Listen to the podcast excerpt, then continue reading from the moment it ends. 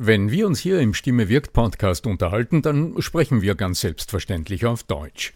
Wie geht's dir mit anderen Sprachen? Sprachenlernen ist heute so wichtig wie nie zuvor. Und deshalb freut es mich so sehr, dass die Sprachenlernplattform Bubble in den nächsten Wochen diesen Stimme wirkt Podcast unterstützen wird. Mit Bubble hast du Zugang zu 14 verschiedenen Lernsprachen. Du kannst Bubble am Handy über die Bubble App oder über die Desktop-Version nutzen. Du wirst von muttersprachlichen Experten trainiert und du trainierst deine Aussprache mit der Spracherkennungssoftware.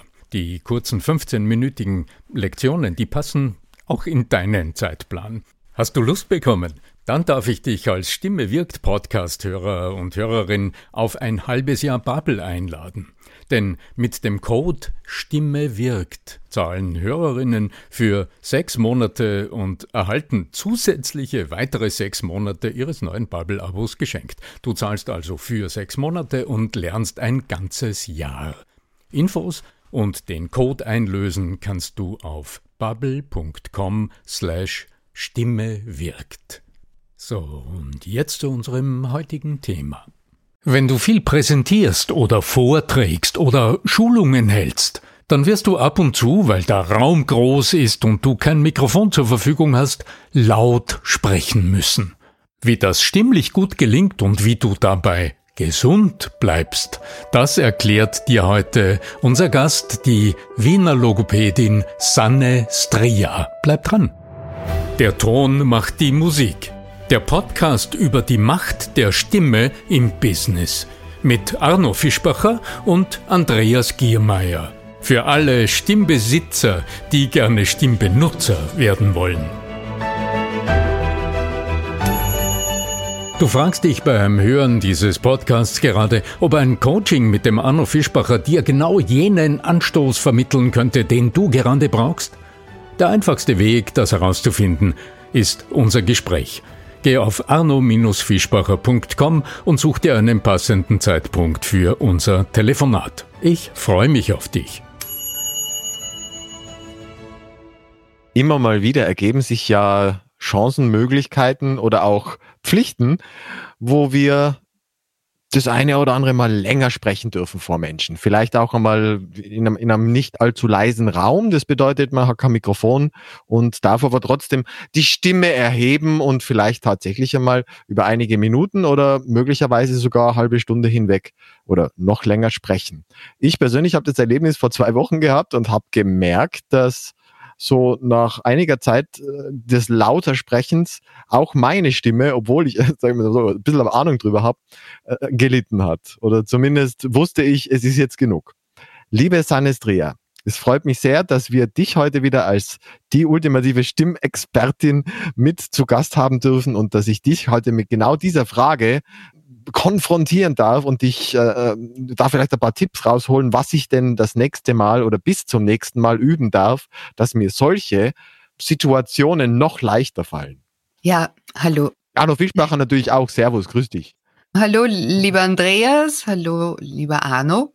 Ja, also dieses Thema, ich muss lange sprechen, ich muss gegen Lärm sprechen, in einem Raum, der vielleicht auch nicht gut meine Stimme trägt. Das ist eigentlich auch so ein Thema, das viele Lehrer und Lehrerinnen betrifft, aber auch eben, ja, andere Situationen, wo lange gesprochen werden muss gegen Lärm.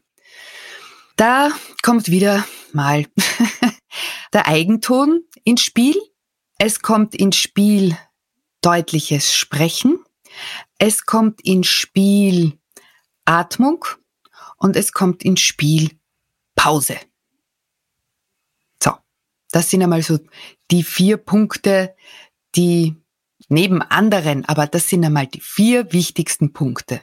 Wenn du jetzt zu mir kämst, dann wäre mal Nummer eins, wir arbeiten an der Mach Atmung. Mach ich gerade virtuell. Ja, machst du gerade virtuell, genau. Da würde ich parallel zur Atmung, sprich eben zu einer tiefen, gut sitzenden Zwerchfellatmung, die wir ja schon in einem Podcast besprochen haben, die mit dir trainieren und parallel dazu mit dir trainieren, wo liegt denn dein Eigenton? haben wir auch schon bei einer Podcast-Folge besprochen. Weil, wenn man im Lärm spricht, wenn man lauter sprechen muss, dann geht der ungeübte Sprecher höher. Und wenn du mit deiner Stimme höher gehst, haben deine Stimmlippen eine höhere Spannung und werden rascher müde, als wenn du in deinem Eigenton bleibst und auf diesem Ton durch tiefe Zwerchfellatmung und eben diese, ich sag's nicht gerne Stütze, aber eben Unterstützung von deinem gesamten Körper mit deiner Haltung Lautstärke einmal von dieser Seite aufbauen kannst. Das war jetzt einmal der eine erste Faktor da. Also die, äh, an der Atmung zu arbeiten, das, das, das äh, kann ich mir so für mich im Alltag ganz gut vorstellen, ja. Aber du hast ja auch in deinem Buch, kann ich mir erinnern, auch das, diese, diese, und das hast du jetzt als auch als einen der Faktoren angesprochen, ähm, auf die Deutlichkeit der Sprache, also der Aussprache, äh, hingewiesen. Und zwar sehr intensiv hingewiesen, dass das auch dazu beitragen könnte. Ich weiß jetzt nicht, ob ich so undeutlich gesprochen habe. Ich hoffe nicht. Vor allen Dingen, weil es auch vor ähm, ähm, Deutsch-Deutschen war, also nicht vor Österreichern, sondern in Deutschland stattgefunden hat, habe ich natürlich umso mehr auf die klare Aussprache geachtet. Aber du sagst, dass das auch dazu führen kann, dass, also mir persönlich, wenn man das jetzt so sagen würde, dann ist das ja ein, ein viel anstrengenderes Sprechen, wenn ich dieses genaue, diese, diese uh, Pronunciation, also diese, diese genaue, äh, ist mehr muskulärer Aufwand, sage ich jetzt mal. Ja. ja, aber dann hast du es genau auf den Punkt gebracht. Du hast jetzt eben gemeint, gut gesprochen, deutlich gesprochen zu haben, weil eben noch dazu bundesdeutsche äh, Zuhörer waren, die ja auch wiederum eine ganz spezielle, schöne Art zu sprechen haben. Es haben dich ja auch alle verstanden. Du hast ja auch gut gesprochen. Aber der muskuläre Aufwand deines Sprechens war deutlich höher, als du eigentlich angenommen hast oder hättest. Und mit deutlichem Sprechen, das deine Stimme unterstützt, meine ich, dass die diversen Konsonanten in diesem Falle auch richtig am richtigen Ort produziert werden. Mit einer gut aktivierten Zunge, die eben, wo die Muskulatur für das T richtig in diese Position trainiert wird, dass die Zunge, wenn du ein K sagst, schon wirklich gut die Kraft hat, sich hinten hoch zu wölben. Das hat jetzt eben nichts damit zu tun, dass du nicht deutlich oder gut sprechen kannst, aber deine Zungenmuskulatur, die wird höchstwahrscheinlich, wenn es dir nach einer halben Stunde schwer fällt zu sprechen, ein bisschen zu schwach sein. Die gehört trainiert. Die trainiert man, indem man einmal die Position genau bespricht und eben im Mund definiert. Und dann wird, wenn wir jetzt bei dem Laut T sind, bei dem Konsonanten, dieses T ganz oft wiederholt zu sprechen.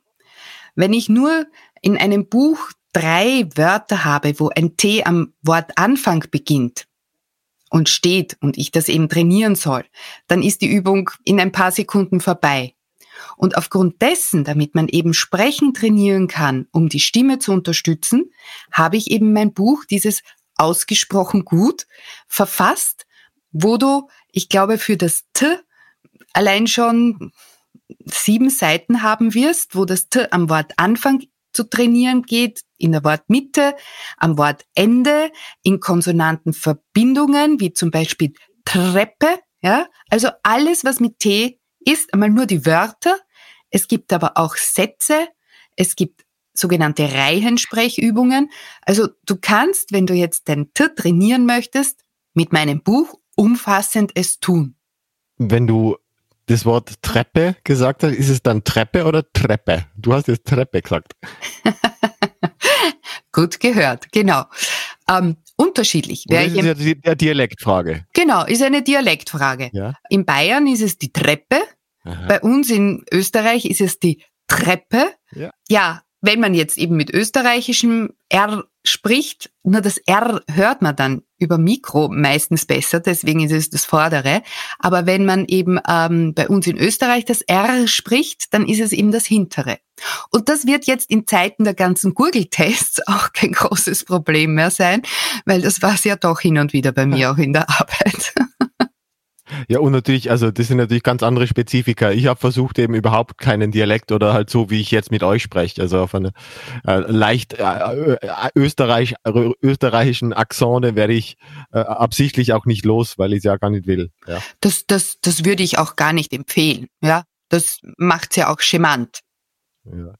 Wenn ich das und jetzt äh, zuhöre, wenn ich euch beiden gerade äh, miteinander sprechen zuhöre, dann fällt mir jetzt ganz besonders auf, dass ja der Zusammenhang, äh, der jetzt gerade angesprochen wurde, letztlich ist, dass die Konsonantierung, also dass die Aussprache, die Artikulation, die Art, da, wie du artikulierst, letztlich auf ähm, die Belastungsfähigkeit der Stimme einen überraschend großen Einfluss nimmt. Das ist das, was ich jetzt als Kernaussage heraushöre. Und ich denke, das wird eine ganze Reihe unserer Zuhörerinnen überraschen, weil man geht ja normalerweise davon aus, naja, man spricht und manche Menschen sprechen halt ein bisschen maulfaul, die anderen sprechen deutlich überzogen aber was hat das mit der Stimme selbst zu tun? Und was könnte das auch nur im entferntesten damit zu tun haben, dass deine Stimme, Andreas, am Ende eines halbstündigen Vortrags in lauter Umgebung ohne Mikrofon dann doch deutlich angestrengt dir äh, du empfindest. Äh, was könnte das mit deiner Art zu artikulieren zu tun haben? Also das finde ich ja äh, den besonders äh, äh, ja wirklich prickelnden Zusammenhang, über den wir hier sprechen und der wahrscheinlich den wenigsten Menschen überhaupt geläufig ist. Sanne, was passiert da eigentlich? Inwieweit oder weshalb eigentlich wirkt die Art des Artikulierens zurück ja auf das, was im Kehlkopf passiert? Wenn die Konsonanten deutlich produziert werden am Platze, wo sie gesprochen werden sollen, entlastet es unsere Stimme. Und es entlastet unsere Stimme besonders, wenn wir laut sprechen möchten. Was sage ich jetzt? Zum Beispiel das Wort Korb. Ja? Wenn ich dieses Wort Korb ganz normal ohne große Lautstärke Anhebung spreche, dann ist es ein Korb. Wenn ich jetzt möchte, dass es lauter wird, dann staue ich die Luft stärker zurück und lasse es dann mit einem Schlag sozusagen die Luft raus und explodieren. Ich gehe jetzt von meinem Mikro ein Stück weiter zurück und nehme das Wort Korb. Ja? Allein durch diesen Stau wenn ihr das probiert, kann auch jeder Zuhörer und Zuhörerin zu Hause probieren, merkt man, dass aus dem Mund so ein richtiger Luftschwall herauskommt. Und dieser Luftschwall transportiert auch wiederum meinen Stimmklang.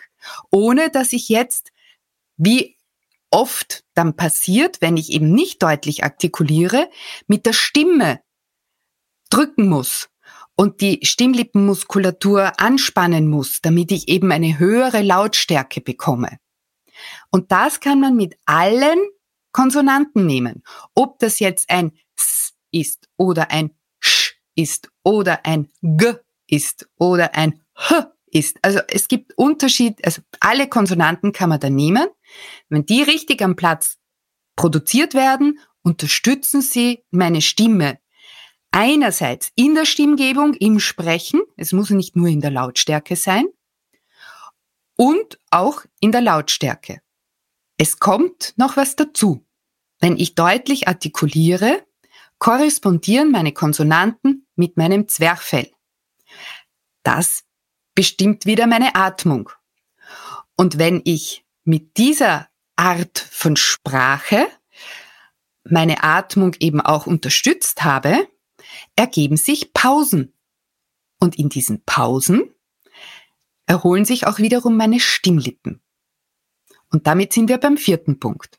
Der erste Punkt war Eigenton, zweite Punkt war Atmung, deutliches Sprechen war der dritte Punkt und der vierte Punkt war eben die Pause. Du fragst dich beim Hören dieses Podcasts gerade, ob ein Coaching mit dem Arno Fischbacher dir genau jenen Anstoß vermitteln könnte, den du gerade brauchst? Der einfachste Weg, das herauszufinden, ist unser Gespräch. Geh auf arno-fischbacher.com und such dir einen passenden Zeitpunkt für unser Telefonat. Ich freue mich auf dich. Gäbe es denn etwas, was ich beispielsweise in ein, also wenn es jetzt nicht nur ein 30-minütiger Vortrag gewesen wäre, sondern der jetzt beispielsweise dann fortgesetzt hätte werden sollen, ähm, irgendwas, was ich in der Pause machen könnte, um meiner Stimme Gutes zu tun? Also ist da das berühmte Heuszuckerl? Also, oder, oder ist es dann eher der, der Honig oder ist es der, der Tee oder was Warmes oder ganz was Eiskaltes? Unterstelle jetzt einmal, ist es vielleicht nicht. Oder Kohlensäure, keine Kohlensäure. Also was wäre da empfehlenswert? Essig wäre natürlich ganz toll wahrscheinlich, ja. Wenn es möglich ist. Ja, ja, absichtlich ja, ja, so gesagt. Ja. ja, ja, natürlich. Nein. Aber wenn es möglich ist und du weißt, du hast eben jetzt einen halbstündigen, einen stündigen, einen dreistündigen Vortrag zu halten, ist es schon sinnvoll, an deinem Rednerpult ein Glas Wasser stehen zu haben. Das ist einmal Nummer eins unerlässlich. Angenommen, du kannst das nicht, dann ist einmal Nummer eins in dieser Pause nach der halben Stunde sprechen, da trinkst du mal Wasser. Weil jeder merkt, wenn man viel spricht, hat man dann einen trockenen Mund. Also ist einmal gut. Kalt, kalt. Ja. Nein, sondern am besten ist nicht kaltes Wasser, sondern eben Zimmertemperatur. Weil wenn man jetzt kaltes Wasser trinken würde, wäre dann die Schleimhaut zu irritiert und das ist für den weiteren Vortrag echt nicht empfehlenswert. Und wenn du deiner Stimme an und für sich etwas Gutes tun möchtest, dann ist ein, eine Stimmpause. Also auch das ist ganz gut, nach einer halben Stunde einmal so fünf Minuten einmal nichts zu sprechen und nicht sozusagen die Pause dann wieder mit den Teilnehmern und Teilnehmerinnen zu sprechen, sondern mal ein bisschen still sein und summen. Summen auf deinem Eigenton, ein bisschen ein Lippenflattern, alles, was halt so die Stimmlippenmuskulatur lockert, braucht nicht lange sein und dann sollte es eigentlich mit deinem Vortrag wieder gut weitergehen. Unterscheidet sich das bei der Singstimme? Also ist Singen per se, weil das ist ja äh, manchmal über Stunden hinweg, ist das per se anstrengender, weniger anstrengend oder ist es auch am Ende wieder eine Art von reinem Training? Dass wir da bei großartigen Künstlern ja zum Teil, da gibt's ja irgendwelche Musik, die irgendwie sechs Stunden lang sind. Und dann denke ich mir, sechs Stunden lang auf dem Niveau. Also, okay, wir sprechen jetzt über Meisterschaft, ja, aber auch jetzt so für den, für den kleinen Chorgänger oder Chorgängerin. Ja? Haben wir das Wort Chor All wieder, siehst All das, was du gesagt hast, stimmt für die Singstimme. Nicht umsonst machen oder, oder müssen Sänger ein Studium für Gesang absolvieren. Sprecher brauchen nicht drei Jahre lang eine Sprechschule machen, um eben zu also sprechen. Nicht, wenn man die Charts sich anschaut, nicht jeder Sänger. Ja, genau. Es ist nicht jeder Sänger. Es gibt die Naturstimmen, die einfach von Gottes Gnaden tolle Stimmen haben. Ja. Es gibt die Stimmen, die einfach ein gutes Gerüst sind und da kann man was draus machen. Die werden eben entwickelt im Laufe des Studiums. Aber das Fatale ist, Sprechen und Singen passiert zwar mit dem gleichen Medium, nämlich mit dem Kehlkopf, ist aber nicht zu vergleichen. Singen ist ungemein anstrengender, komplizierter, schwieriger und bei mir in der Praxis sitzen oft dann Chorsänger, die keine Vorbildung haben, aber eben gerne im Kirchenchor singen oder überhaupt gerne singen und irgendwann dann doch nach einiger Zeit mit Stimmproblemen zu kämpfen haben. Also es macht schon ganz, ganz viel Sinn, wenn man singen möchte, eine ordentliche Ausbildung zu machen. Ja, ich nicke die ganze Zeit heftig. ich nicke die ganze Zeit heftig mit, liebe Sanestria. Äh, das heißt ja nur, dass wir im Alltag, äh, einfach weil es so selbstverständlich ist, dass wir sprechen können, dass wir ja im normalen Alltag uns ja in der Regel völlig ungezwungen miteinander unterhalten und die Stimme dabei ja immer mit dabei ist, aber das wird uns gar nicht so richtig bewusst, dass wir aus dem, aus dem heraus gerne vergessen, dass äh, Leistung zu erbringen eine ganz andere Kategorie ist. Und dass in dem Moment ja auch vielen Menschen erst bewusst wird, ja, welchen Wert das, was wir als Stimme umreißen, also diese Grundlage der menschlichen Kommunikation, welchen Wert das im Alltag für den Beruf, fürs Privatleben, also für, für auch unsere sozialen Kontakte, welchen Wert das für uns eigentlich beinhält. Und was dann passiert, wenn die Stimme mal ein bisschen auslässt oder wenn sie nicht ganz den Effekt erzielt, den wir äh, uns wünschen. Genau. Also der erste Schritt, äh, wie wir so, wie wir das ja so oft übereinstimmend sagen, der erste Schritt ist ja jeweils, sich überhaupt bewusst zu machen, mit was habe ich zu tun. Äh, heute hast du ja über Diagnose, Diagnose. Ja, Diagnose würde man sagen, das klingt nach Krankheit. Also ich würde mal sagen, einfach Selbsterfahrung und äh, oh. Selbstwahrnehmung. Also überhaupt mal schauen, was ist das, ja. wie klingt's, also ganz banal, äh, du nimmst dir mal auf, nimmst dich mal auf beim Telefonieren und äh, und und äh, horchst mal hin, wie klingt das? Und wie schätzt du das ein mit einem kritischen Ohr? Und dann kannst du schauen, was sind denn Möglichkeiten hier vielleicht ein bisschen etwas zu verbessern? Wo findest du dich überhaupt brillant und gut? Also wo ist es in Ordnung? Ja, man muss ja nicht immer sagen, jetzt doktern wir da herum, sondern schau mal, wo erlebst du deine, deine Stärken, und um dann zu schauen, gibt's noch Potenzial, ortest du da noch Potenzial, um dann einfach dafür ja zu schauen, wie geht das und wie holst du die Unterstützung der geringste Weg zur Unterstützung ist ja tatsächlich ausgesprochen einfach, nämlich ausgesprochen gut. Und es gibt ja von dir, liebe Sanne, genau eben dieses Buch und das werden wir an dieser Stelle sehr, sehr gerne noch einmal empfehlen. Möchtest du unseren Zuhörerinnen und Zuhörern noch etwas mitgeben für ihren, für ihren Weg, dann bevor sie jetzt in den weiteren Tag sich äh, gleiten lassen? Im Grunde das, was schon der Arno gesagt hat.